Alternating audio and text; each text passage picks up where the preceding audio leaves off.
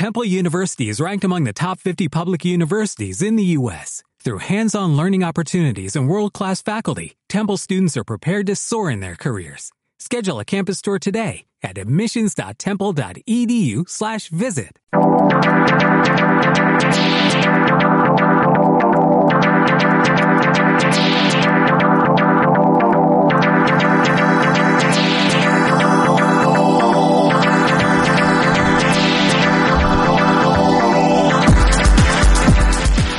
¿Qué tal? Un saludo a todos nuestros ciberescuchas. Un placer tenerlos aquí en nuestro programa Significantes de nuevo. Mi nombre es Andrea Garavito y el día de hoy me acompaña Darjin Guerrero en la coproducción. ¿Qué tal, Darjin? ¿Cómo estás? Muy bien, ¿y tú? También, gracias. Aquí disfrutando del clima caluroso un poquito. Sí. Bueno, y si nos quieren escuchar, escúchenos en nuestra página de Facebook UAL Radio y nuestro sitio oficial www.ual.edu .mx o en la página oficial de nuestra universidad UAL. Así es, Darji. ¿Nos quieres recordar, recordar cuál es el hashtag del día de hoy? Sí, claro que sí. Nuestro hashtag del día de hoy es RaiteGDL. Hasta para todas las personas que necesitan ride ahorita en la ciudad, con todo este asunto del paro del camión y todo lo que está sucediendo. Ese es nuestro hashtag del día de hoy. Y pues Darjin, te comento que nos acompaña José Luis Hernández para darnos el clima del día de hoy. ¿Cómo estás, José Luis? Muy, muy bien. Otra vez, eh, usando otra vez el hashtag qué calorón hace. Qué bueno, muy bien, ¿no? y sí, ya está el calorón a todo lo que da, pero ah, disfrutemos mientras no esté tan fuerte. Pero háblanos sobre el clima, José Luis, Tinos, ¿qué nos tienes preparado para hoy? Pues mira, actualmente estamos a una temperatura de 26 grados con cielo totalmente despejado. Alcanzaremos una máxima de 31 y una mínima de 18. Para sábado eh, alcanzaremos una máxima de 32 y una mínima de 19 con cielo totalmente soleado. Igualmente para el domingo con máxima de 33 y mínima de 20. Para el lunes eh, máxima de 29, mínima de 17 con cielo parcialmente nublado. Y pues estos días sin nada de lluvia y con mucho calor. 33 grados para el domingo. ¿Qué tal? O sea que seguiremos con el calorcito. Y apenas está empezando marzo. ¿eh? de hecho, apenas vamos empezando con el calor, pero pues bueno, muchas gracias por la información, José Luis. Te esperamos el próximo programa con los detalles sobre el clima. Entonces, Darjin, déjame te cuento cuáles son las secciones del día de hoy. Eh, primero tenemos a Darjin Guerrero eh, con un tema que se llama, que titula, ¿qué es el lema de campaña? Después tenemos a Gabriel Núñez que nos va a hablar sobre la importancia del deporte y la educación. Seguido de eso tenemos a José Luis Hernández que nos va a dar su reporte sobre el fútbol, muy detallado como él sabe. Después tenemos una sección sobre un reportaje del albergue Casa Hogar Escalar presentado por mí, Andrea Garavito. Después tenemos a Noé Gallegos que nos va a presentar una investigación acerca del emprendurismo en los jóvenes con información proporcionada por Alejandro Cortés. Le enviamos un saludo a Alex a pesar de que no pudo venir el día de hoy. Eh, después tenemos a Xochil Hidalgo, que nos hablará sobre la utilización de piel de animales en la industria de la moda. Y por último, a Abraham Noriega, que nos hablará sobre el posicionamiento de una marca. ¿Qué te parece, Tarjin? Muy bien, pues ¿qué te parece si comenzamos con mi sección?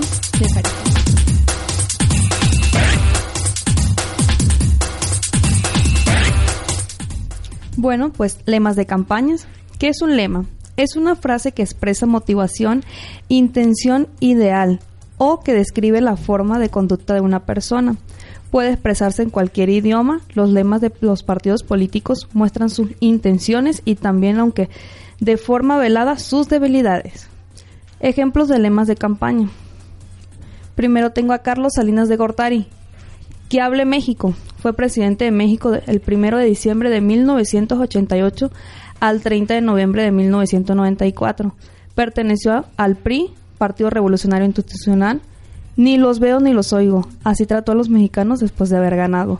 Así es, Darjin. Qué presidente tuvimos, ¿eh? Sí. No, pues. Y sigo con José López Portillo. La solución somos todo. Fue presidente en el sexenio de 1976 a 1988. Perteneció al PRI. Ya nos saquearon. México no se ha acabado. No nos volverán a saquear. Esto lo dijo para tapar su error de la devaluación de la moneda.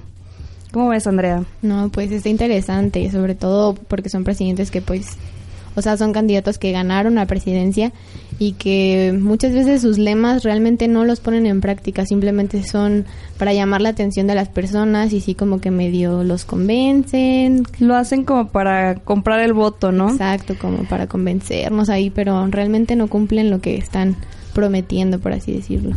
Y aquí tengo a Vicente Fox Quesada, el voto del cambio. Se desempeñó como presidente de México del 1 de diciembre del 2000 al 30 de noviembre del 2010, 2006 perteneciente al PRI.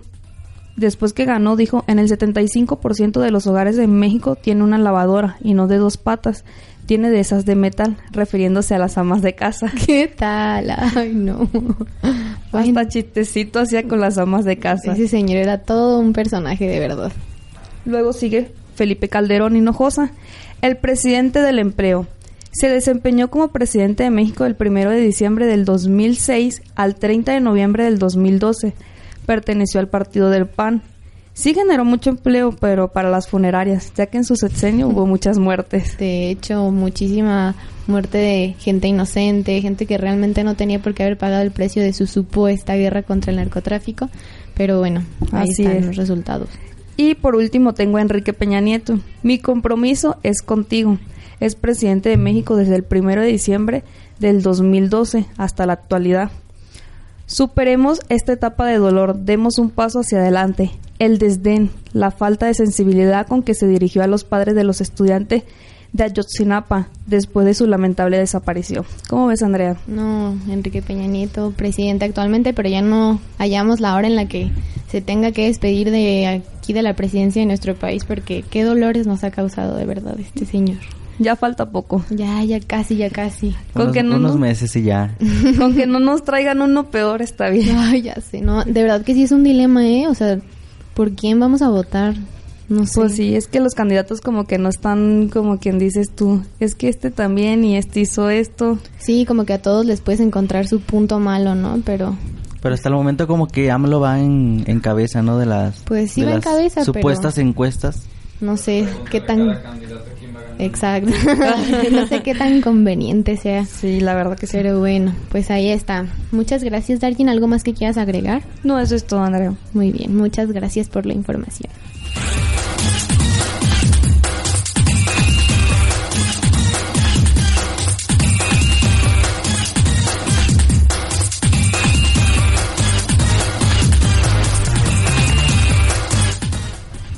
A continuación tenemos la presencia de Gabriel Núñez, que nos va a hablar sobre la importancia del deporte y la educación.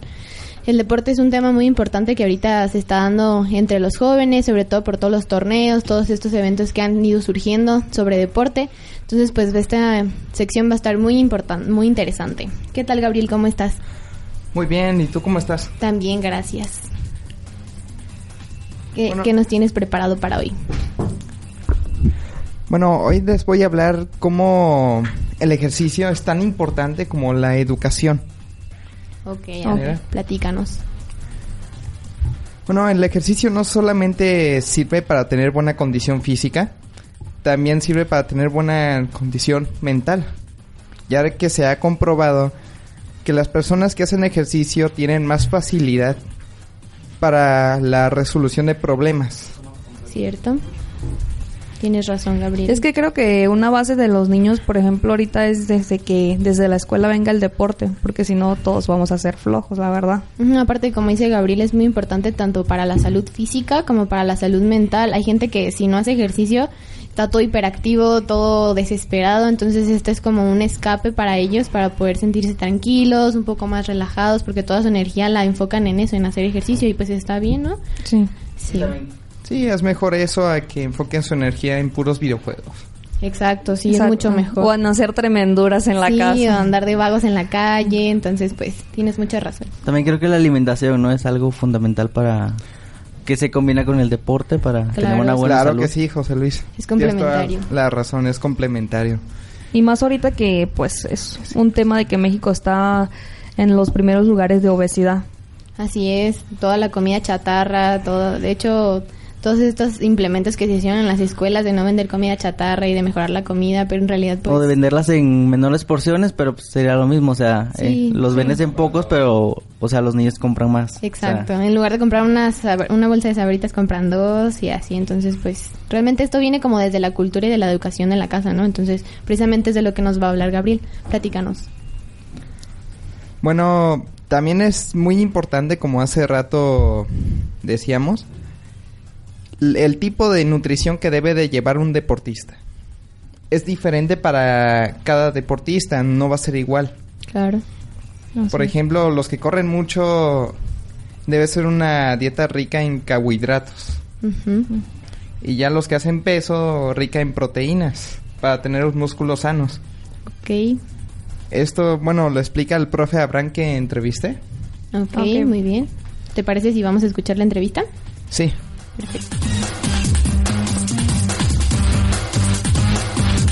Buenas tardes, me encuentro en el Colegio Iberoamericano y voy a hacer una entrevista al profesor. Abraham de Anda Vivanco. Profesor, para usted, ¿cuál es la importancia de educación física en una escuela? No nada más en una escuela, sino en el ámbito cotidiano. Educación física dejó de ser un entretenimiento hace muchos años a pasar a ser una materia como matemáticas, español, geografía, historia. Dentro de la educación física hay varios ejercicios, componentes para ayudar al buen sentado del alumno a que escriba bien, a tener mejor atención y sobre todo ahora con la reforma educativa hemos visto que se interactúan algunas materias, por ejemplo con español y sobre todo con matemáticas. ¿Cuál es la alimentación ideal para un deportista? Depende de qué deporte sea. Por ejemplo, los que les gusta correr deben de comer muchos carbohidratos que son los que producen energía. En este caso, ¿cuáles son los carbohidratos dentro de la alimentación? Las pastas, ¿verdad? Y dentro de las pastas está el espagueti, está la lasaña, está la pizza, ¿verdad? Eso es para los que corren. Para los que hacen un poquito mayor ejercicio, como es el básquetbol, donde se requiere fuerza, entonces deben de comer bastante este, proteínas, que son las carnes, el pollo, el pescado, todo lo que le produzca músculo. ¿Qué se necesita para ser un deportista autónomo? Es muy difícil no tener la orientación de alguien que te dé un lineamiento para que no vayas a sufrir una lesión. En este caso, ahorita te puedes apoyar mucho con el maestro de educación física o con algún entrenador de cualquier actividad deportiva, pero también tienes la opción de subir a internet, de navegar y allí te van a dar qué es lo que requieres para cada actividad física. ¿Por qué usted cree que ya no se le da la suficiente importancia al deporte? Son muchos factores. Uno, porque el gobierno ya no le interesa tanto. Dos, la promoción en las escuelas se ha terminado un poquito por la carga horaria que tenemos. Ahorita nos han criticado mucho que México ocupa uno de los últimos lugares a nivel académico. Entonces se le está dando mayor prioridad a lo que es español y matemática. Pero están dejando algo muy importante también, como es el ejercicio. El ejercicio te va a dar una disciplina dentro de tu vida cotidiana y esa disciplina la puedes aprovechar para el estudio. Muchas gracias, profesor. Eso fue todo por hoy. Muchísimas gracias. Ojalá que esta entrevista sea de su agrado y sea de su provecho.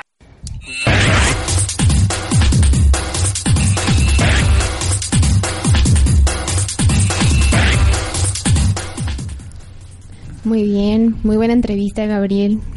Es muy interesante todo lo que dice el profesor, ya sobre todo este tema de que actualmente podemos ingresar al internet y saber qué es lo que podemos consumir de acuerdo con nuestras diferentes actividades. Sin embargo, creo que sí sería también un poco recomendable que acudiéramos a un nutriólogo, ¿no? Que es una persona, la persona más indicada para podernos decir qué es lo que debemos comer, qué alimentos debemos omitir, porque muchas veces, no sé, buscamos una dieta en internet y resulta que en lugar de estarnos ayudando nos está haciendo contraproducente, ¿no crees? Sí, exactamente. Es muy importante también a un nutriólogo para no descompensarse. Así es. Así es. Pues, ¿algo más que agregar, Gabriel? Eso es todo de mi parte. Muchas gracias. Muchas gracias a ti, Gabriel.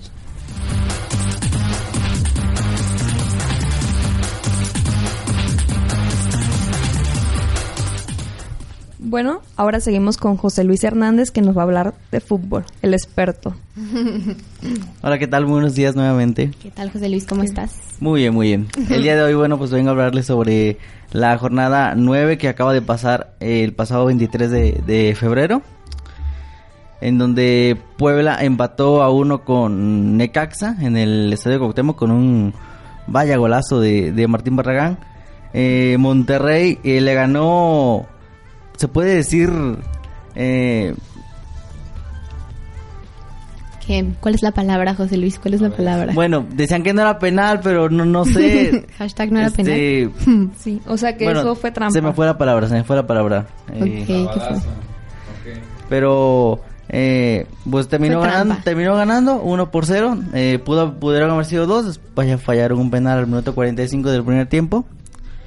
Y bueno, eh, en el tema del descenso, Lobos WAP le ganó 5 por 0 al Veracruz y pues lo hunde cada vez más en la, en la tabla porcentual. Querétaro, como siempre, perdió eh, 0-2 con Toluca. Tigres ganó 2 por 1 a Monarcas. Pachuca 2-1 a León. Eh, América aburrió 0-0 con Tijuana. Eh, Pumas empató a 1 con Chivas y Santos le ganó 2 por 0 al Cruz Azul que, que nomás no da ni una en este torneo. Que bueno, pues decían que estaba mejor con, con Gemes y, y bueno, vi ahí a, en, la, en la televisión a André Marín que decía no no pensábamos que en este que en marzo ya estaríamos ya diciendo que en Cruz Azul nuevamente hay crisis que, que otra vez Gemes podría podríamos a estar extrañando a Gemes nuevamente en este en este equipo que nomás no ha dado ni una. Ya sé, oye, sí. Siempre buscan culpables Ya donde no los hay. Ay, Esto del fútbol es todo un todo un tema muy interesante para todos los mexicanos, ¿cierto, José Luis? Exactamente. Y bueno, pues eh, esta semana es de clásico nacional. Eh, las Chivas se miden a la América y pues esta semana nos dimos a la tarea de hacer una entrevista eh, a un amigo de, de Caborca, Sonora y vamos a, a escuchar esta esta entrevista que le hicimos eh, sobre su opinión del clásico nacional.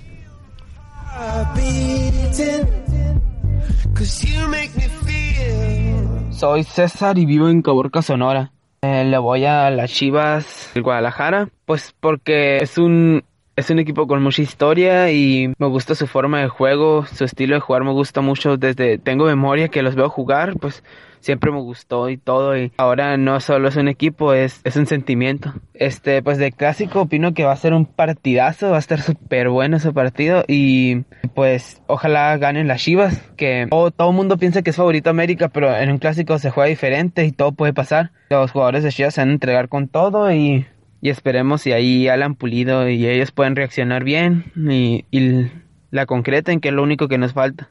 Yo opino que va a ganar Chivas, la verdad creo que va a ganar Chivas, lo presiento. Yo seguiré el partido desde el estadio Akron, gracias a mi amigo José Luis, que me, me ayudó porque yo pues yo soy de Sonora, no soy de Guadalajara, y él me ayudó a conseguir los boletos del estadio y, y todo, me, me pues me ha ayudado, me ha tratado bien y todo. Así que, muchas gracias Luis. Bueno, el referente del clásico va a ser Rodolfo Pizarro, la verdad. Se me, hace que es el que mejor ha estado jugando de los dos equipos, no nomás de Chivas, de los dos. Y pues, ojalá esperemos. Con todo el favor de Dios va a ganar Chivas.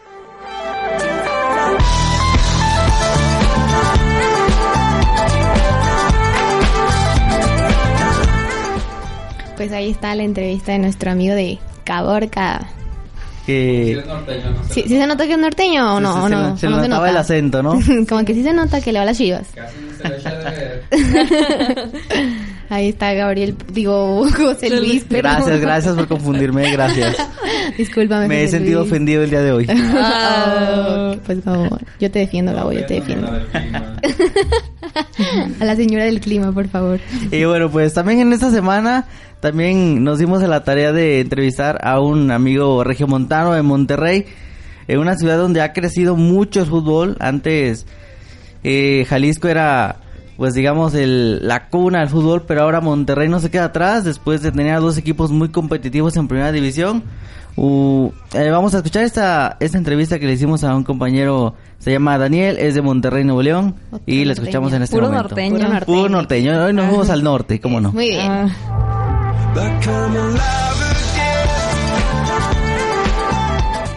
Hola, ¿qué tal José Luis? Muy buenas noches. Mira, mi nombre es Juan Daniel Velacorte, tengo 21 años de edad y estoy viviendo aquí en la ciudad de Monterrey, Nuevo León. Un gusto y un honor estar contigo aquí en esta entrevista el día de hoy. El fútbol aquí en Monterrey se vive con muchísima pasión. Es como en el estado de Veracruz, allá se vive el carnaval con pasión, tradición y cultura. Así es aquí el fútbol. Si tú no ves un partido de fútbol el fin de semana acompañado de una carnita asada, la verdad estás pecando. Una tradición de Monterrey, una cultura, una regla. Así es.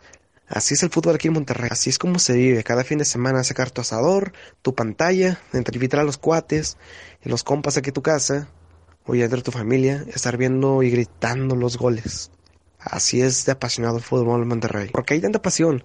Yo digo que a diferencia de otras ciudades, no hay tanta cultura aquí en Monterrey. Lo que haces los fines de semana una carnita asada, sacar tu asador, a ir a bailar, bailar perdón, a barrio antiguo, escalar cerros y vivir el fútbol a lo máximo. Son las, más las cosas más importantes que hacen en Monterrey. Y se tiene por eso mismo, porque no hay tanta cultura, creo es porque se vive con tanto, con tanto amor al fútbol. El clásico, oye amigo, la verdad el clásico regiomontano, te lo voy a ser sincero, es ya actualmente uno de los clásicos más importantes del país. ¿Por qué? Porque en esta década Monterrey y Tigres tomaron muchísimo protagonismo. ¿A me refiero con ello? Tienen uno de los planteles ya más fuertes. Tigres gana y gana y gana títulos en esos tres años seguidos y lucha finales. Monterrey lucha y lucha y lucha, queda líder, golea, pierde finales. Es como el Cruz Azul norteño, pero tienen los equipos perdón, más fuertes de la década. Yo por eso digo, ya un clásico regiomontano está tomando mucho prestigio como un clásico tapatío. No como el nacional, pero sí, como el tapatío. O un poquito mejor, yo digo. Actualmente, me refiero. Mira, compadre, yo digo que Monterrey ya puede ser considerada una ciudad grande en el ambiente de fútbol. ¿Por qué? Así como es tomada ya como una de las ciudades más importantes en el ambiente industrial, en el ambiente mm, cultural, perdón, también, por así decirlo, es una de las ciudades más bonitas. ¿Y por qué puedes considerar una de las ciudades más este, grandes del fútbol?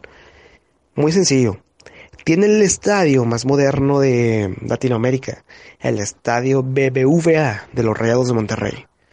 Por otro lado, en San Nicolás de los Garza tenemos al estadio un cuchitril. La verdad es un estadio muy feo, el universitario, pero tiene uno de los equipos más ganadores de la década por así decirlo, creo que es el más ganador de la década Tigres. O sea, tienes al equipo en Monterrey más ganador y por otro lado tienes al más perdedor, pero con el estadio más moderno.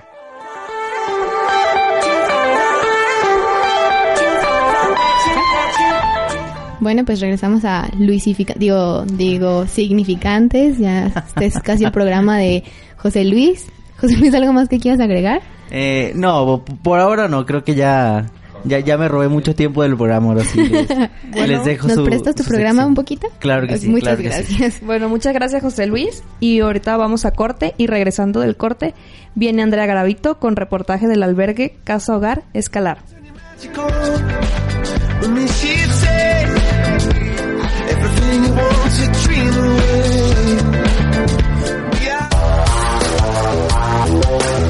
Mezcla de sentidos y significados Comunicar a través del sonido.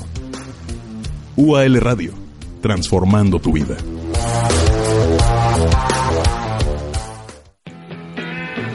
Porque todo evoluciona. Verborreando lo hace en su segunda temporada y tú eres parte de ella. Evoluciona la forma de polemizar. El análisis sobre nuestros deportes y equipos favoritos. Estar al tanto de todo lo que sucede en las redes sociales. Desembuchar lo que piensas y hasta la manera de filosofar. Un programa con tintes de entretenimiento, deportes, trending topics, curiosidades y polémica. Ezequiel Ramírez, Ramón Portillo y Samuel Brito te esperamos todos los jueves a las 8 de la noche. A través de UAL Radio. Verbo Reando.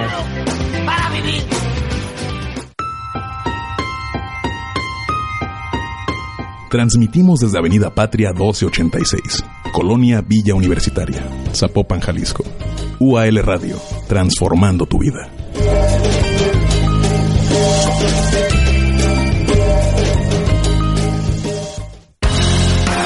Acércate a la Universidad América Latina en el teléfono 4777-7100, nuestro sitio web www.ual.edu.mx o en Facebook. Encuéntranos como Universidad UAL. Universidad América Latina transforma tu vida.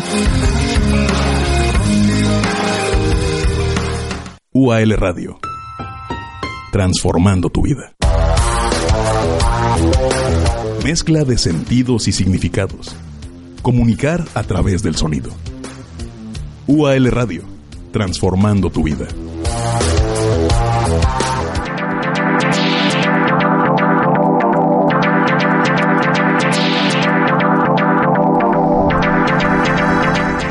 Bueno, y seguimos aquí en su programa Significantes. Y no se olvide utilizar nuestro hashtag RaiteGDL y hashtag que hace. Bueno, y seguimos con nuestra compañera Andrea Garavito con un reportaje del albergue Casa Hogar Escalar. Así es, Darjin. Pues mira, déjame te cuento que el día de ayer, jueves primero de marzo, los alumnos de bachillerato de este plantel universitario llevaron a cabo la entrega de víveres y juguetes al albergue Casa Hogar Escalar. Estos productos se habían estado recolectando desde principios del mes pasado. De acuerdo con información obtenida por el director administrativo de la universidad, el plan se inició debido a que los alumnos de bachillerato necesitan llevar a cabo proyectos en los que pongan en práctica los conocimientos adquiridos a lo largo de sus periodos de estudio. Los jóvenes adoptaron el proyecto basándose en una iniciativa por parte de la UNESCO que promueve la igualdad. Esta consiste en apoyar a los niños que viven en situación de pobreza, situación de calle e incluso que sufren algún abuso ya sea físico, psicológico o sexual. La colecta alcanzó no solo a los alumnos de la universidad, sino que algunos padres de familia y maestros se sintieron motivados a hacer aportaciones tanto monetarias como en especie. Se logró recaudar una gran cantidad de productos enlatados, pastas, costales de frijol, arroz, azúcar, sal, rejas de agua embotellada, cajas de leche, cajas de jugos, cereales, galletas, platos y vasos desechables, papel higiénico, servilletas e incluso algunas prendas de ropa para los niños y juguetes. Muy bien, Andrea. Así es, Darien. Se tiene la esperanza de que los alumnos de bachillerato le den continuidad a este proyecto y sigan apoyando al albergue al menos una vez cada cuatrimestre. Por lo que se, se tiene previsto que en un lapso aproximado de tres meses se lleve a cabo otra colecta. A pesar de que esta es una iniciativa que nació exclusivamente en los alumnos del plantel de Patria, se busca que crezca hasta llegar incluso a ser un proyecto a nivel institucional, es decir, que todos los planteles se vean involucrados. Por el momento, cada plantel llevó a cabo su propio proyecto. Por ejemplo, el, plantel, del centro visitó un asilo de ancianos en donde convivieron con ellos, les llevaron algunas cosas y muchos de los alumnos se comprometieron a seguir asistiendo. ¿Qué te parece? Pues muy bien, es que esta gente pues en sí pues está un poco abandonada y la verdad sí les hace falta que les den visitas y los entretengan un poco. Así es, Dargin. Eh, está padre, ¿no? Como que motiven, además de venir a la escuela solamente a estudiar, está padre que traten de motivar esa parte humana en nosotros, de concientizarnos acerca de las personas que están más necesitadas. Entonces, pues se me hace padre. Y me fui de chismosa yo ayer con los, con los chavos de bachillerato. Y una vez estando en el albergue tuve la oportunidad de entrevistar a José Luis Vargas, que es el director general del albergue. Así es que, ¿qué te parece si escuchamos este Sí, claro que sí. Pues mira, aquí Casa Hogar Escalar este es una casa hogar sin fines de lucro creada por un grupo de empresarios. El fin es ayudar a niños que sufrieron algún tipo de maltrato, abuso, pobreza extrema o una situación que vaya en contra de sus derechos los niños nos los derivan el DIF, no tenemos ingresos voluntarios, nos los deriva el DIF o la Procuraduría y llegando aquí nuestra labor es darles la atención integral que merecen. Eh, van a la escuela, tienen deporte, este, tienen su terapia, tienen psicólogo de planta, tienen eh, atención médica especializada y pues la intención es de que tuvieron un pasado complicado pues darles un presente y un futuro adecuado para crear hombres de bien. Tenemos puros niños varones de 4 a 12 años y pues la intención o lo que nos hace diferentes como Casa Hogar es la atención individualizada y personalizada. Aquí no existen grupos, aquí existen niños en particular, Edwin, Luis Ángel, Juan. Y nos enfocamos en cada problema o en cada, en cada niño en individual. ¿Cuántos niños hay actualmente en el albergue? 15. 15 con un cupo máximo de 18. Tenemos proyectos para crecer. Tenemos proyectado hacer la casa de adolescentes, la casa de niñas. Y, entonces, y pues nos tienen reconocidos como una casa hogar modelo y pues la intención es que el modelo de escalar se replique en otros sitios o en otros estados y este y pues, seguir ayudando a, a la, a la infancia, ¿no? Porque según la Organización Mundial de la Salud, eh, México tiene el primer lugar en abuso sexual y en abuso físico infantil, entonces pues es una necesidad que tenemos que abarcar y una necesidad que tenemos que apoyar y ver por, por este problema tan grande. Para voluntarios que desean ayudar aquí mismo, ¿tienen también así como algún proceso para que puedan venir a ayudar? Primero pues entrevista, este, una entrevista y ver la manera para ver el perfil del voluntario y ver la, sus disponi- su disponibilidad en tiempos y en horarios y también la disponibilidad en tiempos y en, los- horarios de los niños. Es simplemente agendar una entrevista y ver la manera en cómo pudiéramos trabajar en conjunto.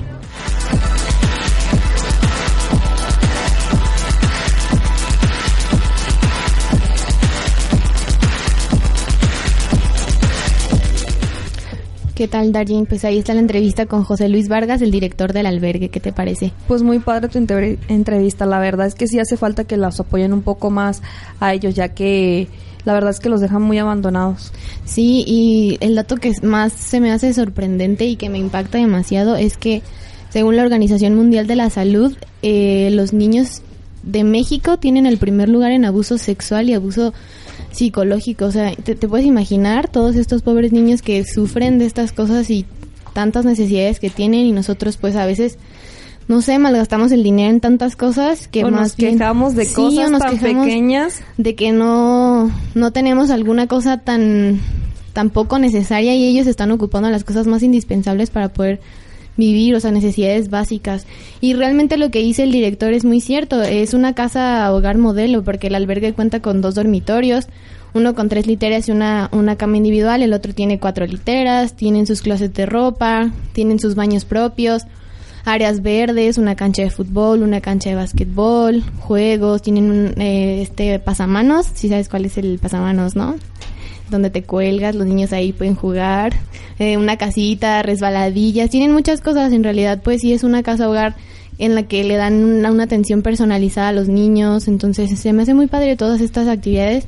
Esperemos que sigan dándole continuidad a este proyecto y que vayan surgiendo más para poder ayudar a todos estos niños. Pues invitamos a toda la comunidad ciberescucha que sigan apoyando esta causa y pueden traerla aquí lo, lo que quieran apoyar, donar, ¿verdad? Sí, dentro de tres meses aproximadamente se va a hacer otra otra colecta, ya les estaremos informando para si alguien gusta ayudar o igual como comentó el director, si alguien quiere ir personalmente a la casa hogar a, a brindar su voluntariado, pues también puede presentarse. Así es, muy bien. ¿Algo más que comentar? Eso sería todo de de mi parte. Bueno, ahorita seguimos con Noé Gallegos, emprendurismo en los jóvenes, con información proporcionada por Alejandro Cortés, que le mandamos saludos y mucha vibra y que todo va a estar bien.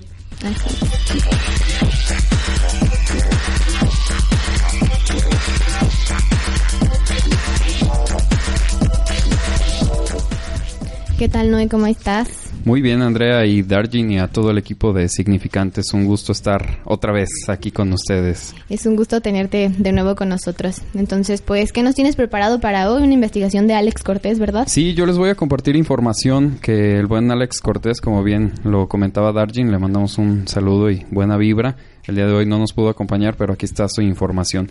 Él preparó un tema eh, relacionado con el emprendurismo en los jóvenes, donde él plantea que emprender es un acto creativo con una acción eficaz, es decir, que se puede afirmar este como el descubrimiento de una oportunidad, concepción del producto, servicio o proceso y que, que va a buscar la satisfacción de una necesidad detectada en forma que permita obtener un beneficio o puesta en marcha del mismo para convertirlo en resultados. La palabra emprendedor proviene del vocablo francés entrepreneur o entrepreneur y se podría traducir al español como un pionero o ser un pionero. Sinónimos de ese término lo son emprendimiento, iniciar, arrancar, aventurarse, abordar, por mencionar los más comunes. Sin embargo, cuando pensamos en comenzar una actividad, un negocio, una tarea, algún tipo de proyecto, es casi imposible que este vaya relacionado con algún tipo de riesgo. Es, es muy probable que, que tenga algún tipo de implicación riesgosa en su, en su esencia. Así es que de ahí es que emprender siempre eh, conlleva o, o conlleva la, la, connotación de no ser una actividad sencilla. Por esto el concepto clave para abordar el tema es referirse a emprender como aquella persona que toma el riesgo y la aventura de empezar algo.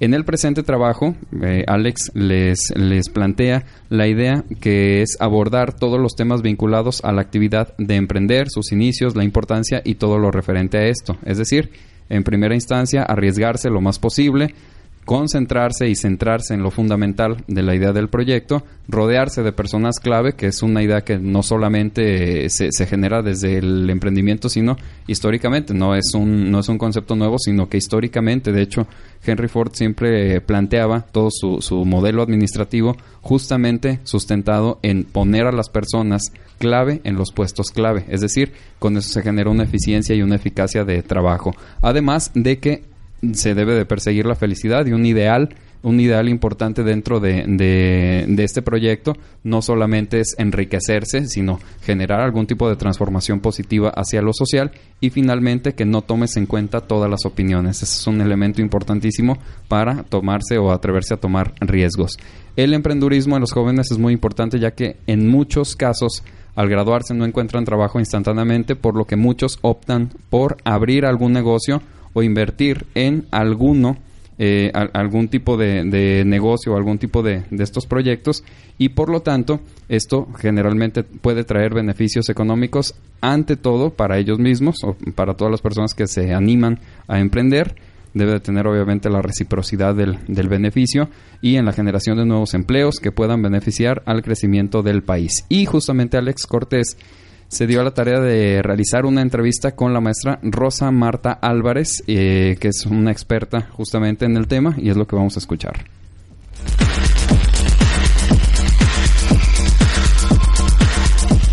Es muy importante porque ustedes como jóvenes son el futuro de México. Y si comenzamos a educarlos de que es real emprender y que es real poner un negocio, porque puede ser un negocio legal que puede crecer, educarlos desde la base de la administración, educarlos con su tiempo, educarlo con sus actividades, a que conozcan cómo poder hacer dinero con negocios que sean sanos. Puedes comenzar a ser también creativo, conocer tus habilidades, lo que te gusta hacer y lo que eres bueno haciendo, observando a tu alrededor, qué necesidades tiene nuestra sociedad y entonces a través de actividades sistematizadas y organizadas puedes darte cuenta que pueden existir muchos productos que tú puedes crear, innovar y vender. Eso ayuda a que México crezca económicamente, que se generen más negocios. Obviamente te tienes que seguir preparando, estudiando, leyendo. Puedes ir, por ejemplo, a expos, conocer muy bien lo que estás vendiendo, que te enamores de lo que haces, de lo que vendes, conocerte a ti mismo, tus, tus habilidades, como tu foda, por ejemplo, personal y de tu, y de tu producto. Y lo principal es para eso, ¿no? Para que tú crezcas, el país crezca económicamente y no te vayas a otros lados como en el extranjero. Porque tenemos, por ejemplo, actualmente muchos jóvenes que no saben explotar sus habilidades aquí y se van a otros lugares. Y al final del día, lo que queremos es que se queden aquí para que crezca nuestra nación y que mejoremos todos, que mejore México, que mejoremos como ustedes como jóvenes, que sean más creativos y que innoven por el bien de todos.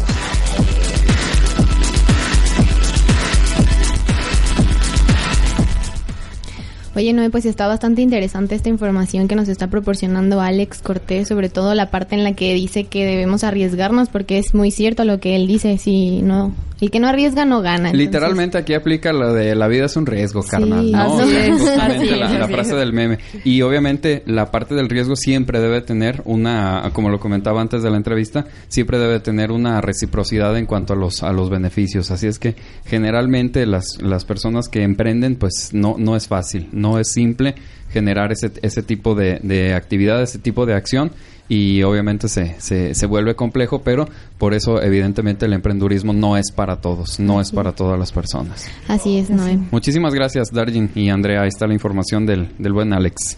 Y ahora vamos con... Pues ahora seguimos con Xochitl Hidalgo, que nos va a presentar su tema sobre uso de piel de animales en la industria de la moda.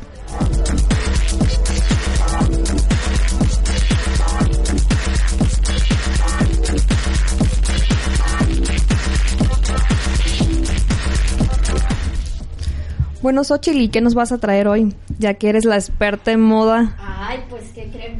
Fíjense que eh, les traigo ahora la utilización de pieles de animales exóticos en la industria de la moda. Ya es que ha habido una controversia en ese tema, que hay diseñadores que no la utilizan o empresas que no la utilizan, hay quienes sí. Entonces, y pues las formas tan crueles en cómo matan a estos eh, seres vivos, la verdad es que es bastante triste y bastante... Terrible, la verdad. Terrible, las formas son Así es. muy crueles. Y muy además crueles. un tema muy controversial, ¿no? Ya que hay muchas personas que a pesar de que existen materiales sustitutos de estas pieles, aún siguen comprando y aún siguen consumiendo todos estos accesorios de la industria de la moda. Entonces, pues, vamos a ver, ¿qué nos vas a presentar, Xochitl? Así es, me di a la tarea de entrevistar al modisto eh, Francisco Javier Saldaña. Él trabaja con un diseñador de modas y nos va a platicar sobre cuál es la postura de los diseñadores de moda en este tema tan polémico.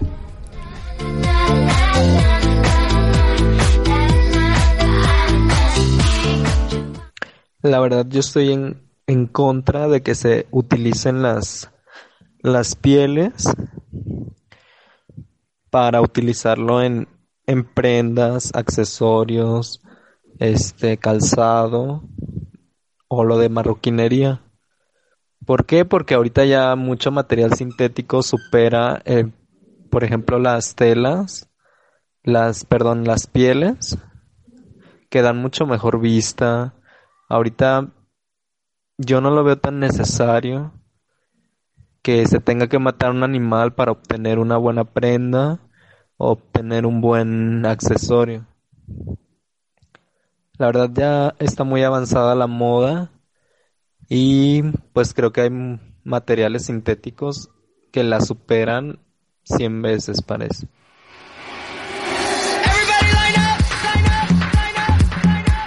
The show is about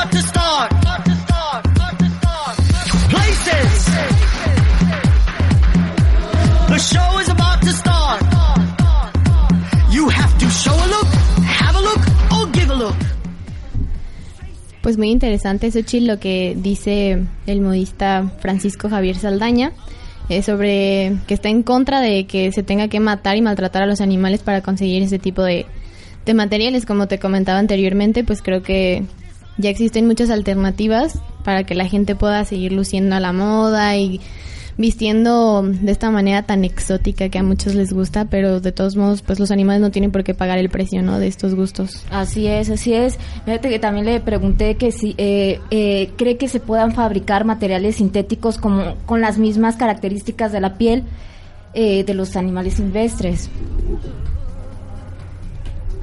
¿Y qué fue lo que ¿Qué nos te contestó? contestó? Ah, bueno. Bueno, él me comentó. Vamos a escucharlo, por favor.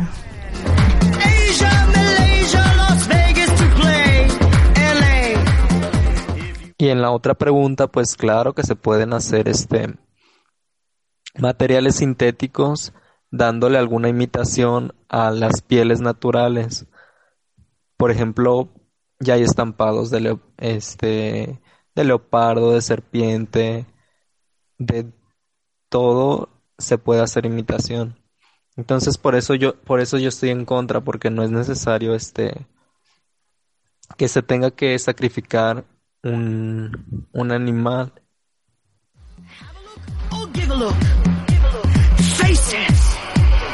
Beautiful. ¿Cómo ven? Pues, ¿cómo ven? Muy bien, Xochitl. La verdad es que, bueno, a mí ese tipo de pieles no me gusta porque como que me pica, la verdad, lo que viene así como muy peludo, no sé, como que me da alergia en mi cuerpo. Fíjate que mi abuelita tenía una, una cobija de lana, pero de lana virgen, que no le habían mezclado ni algodón ni otro material sintético. Ay, no, me acuerdo que me, me- mi mamá me lo ponía y me picaba horrible, horrible, horrible. Era muy... No, no sé, no me gustó nunca esa cobija. De hecho, ya la tiró. Eh, fíjate que también este... eh, que hay algunas marcas reconocidas que ya no trabajan con piel de animales. Eh, ¿Puedo decir, Marta? ¿Puedo decir marcas? Claro. Eh, Calvin Klein eh, desde, mil- desde 1994 ya no utiliza este pieles de animal. Rap Lauren se unió en 2006 este se a esta causa. A esta causa, así es. Tommy Hilfiger eh, ta- en 2017 y posteriormente American Apparel, Top Shop y recientemente Hugo Boss en 2016. Fíjate que estas marcas eh, eh, pues ya no quieren fabricar, o bueno, más bien ya decidieron no utilizar pieles de animales exóticos en sus en sus productos porque se han sumado a la causa de Free, el Free Alliance for Free Rel- Bueno, Free Alliance for Free Retailer Program. Así es. Este programa es pa- este programa está representado por el por la asociación PETA, que son personas por el trato ético de los animales. Y estas em- eh, empresas pues ya se concientizaron del pues del daño ecológico y también del pues de los tratos que tienen los animales ahí pues en donde los tienen, ¿no? Y cómo los cazan también.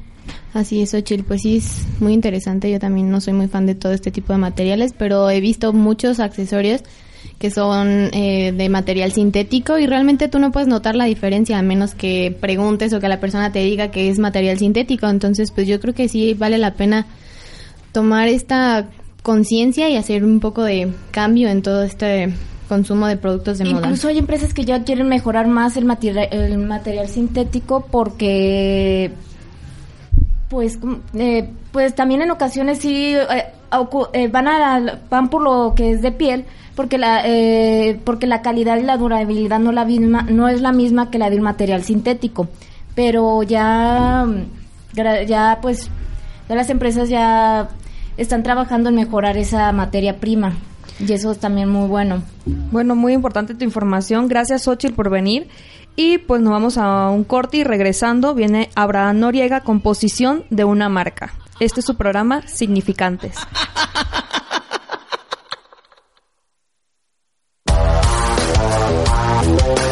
Mezcla de sentidos y significados. Comunicar a través del sonido. UAL Radio, transformando tu vida.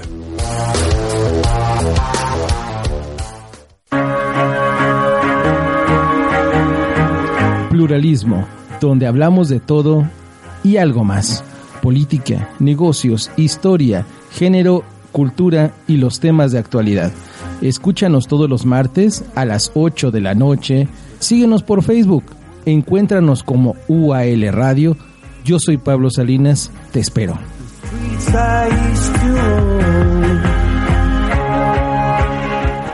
UAL Radio, transformando tu vida.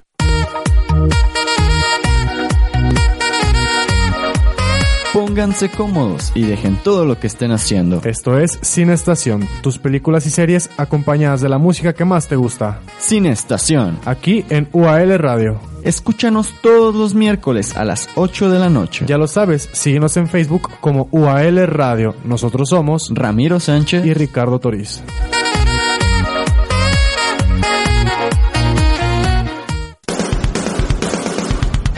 Las voces ayudan a reconocernos. Charla todos los lunes a las 8 de la noche en UAL Radio. Escúchanos en Facebook, Universidad UAL, también por UAL Radio.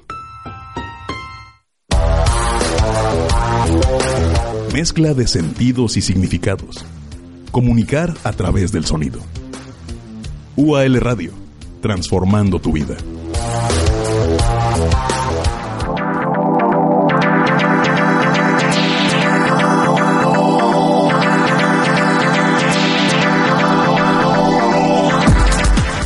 De regreso aquí en nuestro programa Significantes y ahora tenemos la presencia de Abraham Noriega que nos va a hablar sobre el posicionamiento de una marca. Hola Abraham, ¿cómo estás? Hola, muy buenos días a todos nos, a toda nuestra audiencia y, y a mis compañeros. Hoy les voy a hablar del posicionamiento de marca. El posicionamiento de marca es algo imprescindible para un negocio. Tanto así que la estrategia de posicionamiento que vayas a utilizar determina en gran medida las ventas de tus productos. El posicionamiento de marca, ¿qué es? Es adaptarse al mundo que nos rodea identificar qué es lo que le interesa al público objetivo. Y en base a eso comunicar los servicios de nuestra empresa de una manera más efectiva. Otra definición que me llamó la atención fue la siguiente. El lugar que una marca ocupa en la mente del consumidor. Y pues toda empresa desea ocupar un lugar positivo y privilegiado en la mente de su objetivo. Para que un negocio se posicione respecto a sus competidores, es necesario el uso de diferentes estrategias de marketing que nos van a servir para conseguir nuestros objetivos. Cabe destacar que hay diferentes tipos de posicionamiento, dependiendo de muchos factores como la estrategia de marca, plan de comunicación y en general el marketing que elijamos para nuestros productos, utilizaremos uno u otro. Y para, para hacer un posicionamiento de marca necesitas de tres pasos necesarios, en los que no profundizaré mucho. Son los siguientes. Lo primero es definir el mercado objetivo, luego es realizar un análisis de situación y al final es definir el tipo de posicionamiento que la marca va a utilizar. Para darnos una idea de cómo funciona, vamos a analizar de dos ejemplos de posicionamiento de marca. Uno bueno y uno malo. Un excelente ejemplo de posicionamiento de marca es Coca-Cola, que se posiciona tanto que Coca-Cola es la segunda palabra más dicha en el mundo y tiene presencia en más del 90% de los países. Y el primer refresco que se nos viene a la mente es este. Un pésimo ejemplo, para no irnos tan lejos, es el sistema de transporte público en nuestro estado, sin ofrecer lo que el público realmente necesita y elevando los precios por exactamente el mismo servicio. Inclusive entraron en huelga los pasados días, en los que inclusive más gente quedó inconforme. En tanto a su posicionamiento, pues no hay mucho que decir. Lo primero que se nos viene a la mente al escuchar transporte público no es nada placentero. Así es, pues es que la verdad, o sea, el paro de ayer, por eso tenemos nuestro hashtag que es RayTGDL, por si necesitabas Ray, pues podías escribir a ver quién estaba pasando. Así es, y el ejemplo de Coca-Cola es muy cierto. Así es que, pues, es el primer. Mamá, la primera palabra. Y luego Coca-Cola. Sí, De- no, yo- de hecho, neta, ahorita- de que mis primos chiquitos, así, bien chiquititos, Coca, ya. Sí. Investigando, la primera palabra fue ok, la segunda Coca-Cola y, en- y entre las otras 10 era mamá. ok, pues mamá, saludos. Ah. Bueno, pues muchas gracias Abraham por toda esta información. Muchas gracias a Darjin, a José Luis, a todos los integrantes de este equipo. Eh, Darjin, ¿nos puedes recordar las páginas, por favor? Sí, claro que sí. Y en Facebook es UAL Radio, www.ualedu.mx, nuestro sitio oficial, o Facebook Universidad UAL. Y no se olvide utilizar nuestro hashtag RaiteGDL. ¿Cuál es el otro hashtag, José Luis? Eh, ¿Qué calorón hace? Es el, el otro hashtag. Sí. Porque como les anticipé al principio, va a seguir el calor en la ciudad de Guadalajara. Así es, qué calorón va a ser. Pues bueno, muchas gracias a todos nuestros ciberescuchas. Mi nombre es Andrea Garavito. Mi nombre es Darlene Guerrero. José Luis Hernández. Y Noriega. Ah. Y en la producción de Noé Gallegos. Este fue nuestro programa Significantes. Hasta la próxima.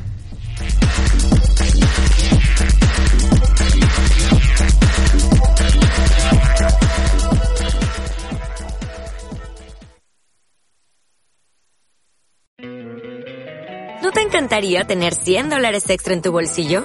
Haz que un experto bilingüe de TurboTax declare tus impuestos para el 31 de marzo y obtén 100 dólares de vuelta al instante. Porque no importa cuáles hayan sido tus logros del año pasado, TurboTax hace que cuenten. Obtén 100 dólares de vuelta y tus impuestos con 100% de precisión. Solo con Intuit TurboTax. Debes declarar para el 31 de marzo. Crédito solo aplicable al costo de la presentación federal con TurboTax Full Service. Oferta sujeta a cambios o cancelación en cualquier momento.